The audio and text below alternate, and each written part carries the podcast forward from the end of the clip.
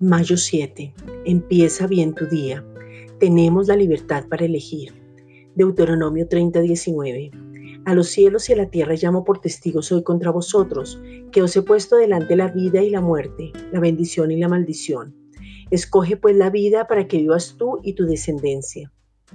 Tú eliges entonces lo que quieres de tu vida y debes aceptar la responsabilidad de los resultados de tus decisiones. Elegir significa escoger o preferir a alguien o algo entre varias opciones y vemos por la palabra que siempre vas a tener dos opciones. Dios Padre nos ha dejado su palabra que es Cristo mismo para que conozcas su voluntad y desde ahí puedas elegir. Cada decisión, cada elección, cada acción siempre va a llevar una consecuencia. Lo maravilloso es que la gracia que es Jesucristo siempre está ahí para levantarnos, pero eso no es excusa para seguir repitiendo lo mismo, andar en el mismo círculo, repetir los mismos resultados, volver nuevamente a actuar de la misma manera y volver a elegir mal.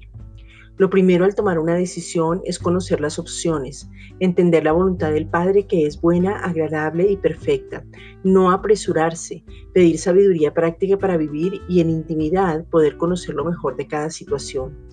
Cuando adoramos somos transformados y podremos entonces ser guiados porque entendemos quiénes somos y lo que el Padre ha preparado para tomar las mejores elecciones.